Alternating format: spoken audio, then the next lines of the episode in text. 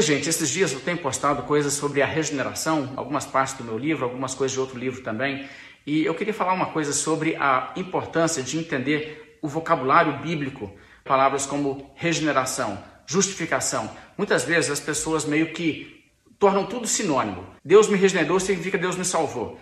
Deus me justificou significa Deus me salvou. E, e na verdade, a salvação é claro, só se realiza por meio dessas coisas acontecerem, mas elas se referem a coisas específicas dentro da obra de Deus de salvar um pecador. Então vamos lá. Para que uma pessoa seja salva, primeiramente, Deus move céus e terra e faz com que o evangelho chegue até ela. Então ela ouve o evangelho, ela ouve o chamado externo. Existe uma pessoa que fala alguma coisa com ela sobre Jesus e é claro que aquela pessoa tem um coração resistente, um coração de pedra, ela não está buscando a Deus, não há quem busque a Deus, ela está lá sem querer saber, é Deus que está agindo para chegar até ela. E então o que acontece é que, mediante a palavra, Deus regenera a pessoa, Deus usa a palavra de Deus para regenerar uma pessoa. E nesse momento em que o Espírito Santo toca no coração, é uma obra de Deus isso, de tirar o coração de pedra e colocar um coração de carne. Isso torna a pessoa receptiva. Deus muda a inclinação, a disposição interna de ser contrário a Deus para ser favorável a Deus. É aquilo que a Bíblia diz em Atos 16 que Deus abriu o coração de Lídia para que ela atendesse às palavras que Paulo dizia. Pois então, nesse momento, isso aí é a regeneração. Sem isso aí, a pessoa não vai querer se converter.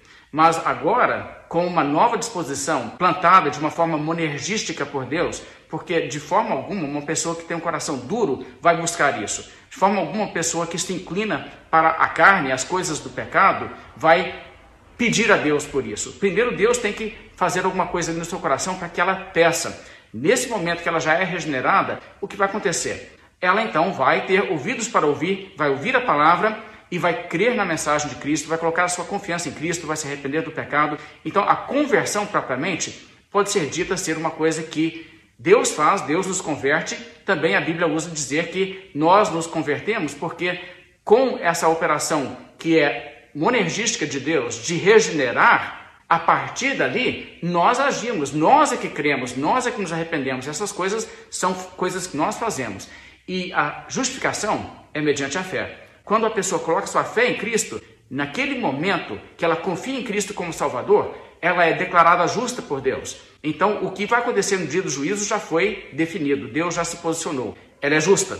Ela recebeu a justiça de Cristo por imputação, Jesus levou seus pecados e ela não tem mais dívida diante da justiça divina. Então, aí está a justificação.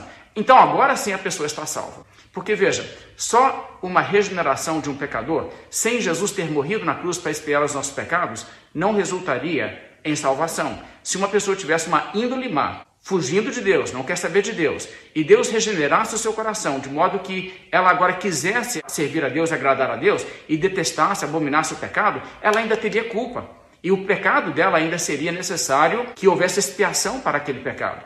Então, aí é que quando a pessoa crê em Cristo, o sacrifício de Cristo, a justiça de Cristo lhe é imputada, aí sim a pessoa é justificada. E agora sim ela está salva. Agora ela está preparada para o dia do juízo, ela não tem com o que se preocupar. Agora, no entanto, a vida cristã dali para frente ainda é um processo de santificação. E ela vai lutar contra a carne, vai lutar contra o pecado enquanto ela estiver neste mundo na carne, até ela morrer ou até Jesus voltar. Todo cristão vai ter essa batalha. E nesse aspecto, isso também nós estamos envolvidos. A Bíblia diz: desenvolvei a vossa salvação. Então, o que, nós temos que fazer?